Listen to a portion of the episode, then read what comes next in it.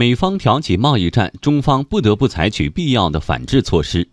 大家最关心的莫过于中方的反制会给企业和老百姓带来多大影响？我们会用什么方法来对冲这些影响呢？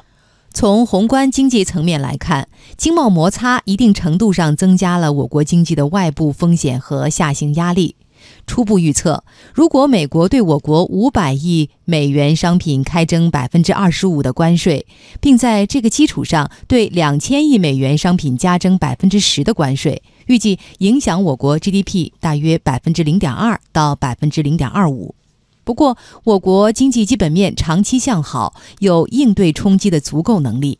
二零一七年经济增长中，内需贡献超过百分之九十，贸易依存度下降到百分之三十三，低于百分之四十二的世界平均水平。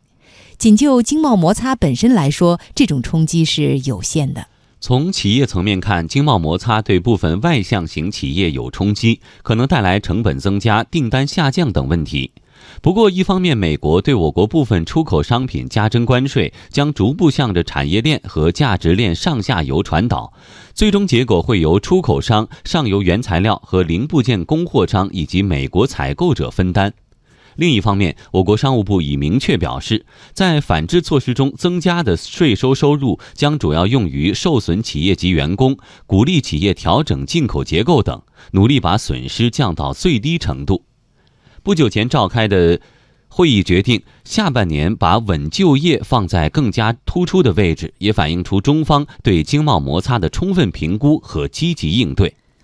从国内消费来看，中美经贸摩擦对中国老百姓的影响并不大。比如大豆，从美国进口的大豆占比已经不到三分之一，而且美国大豆在我国只能用来榨油，平摊下来，每公斤豆油价格可能高几元钱，影响也不大。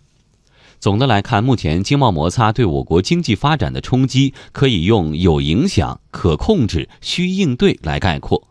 只有坚定不移地推动改革开放，坚定不移地发展自己，做好自己的事情，才能最终克服这个前进路上遇到的困难。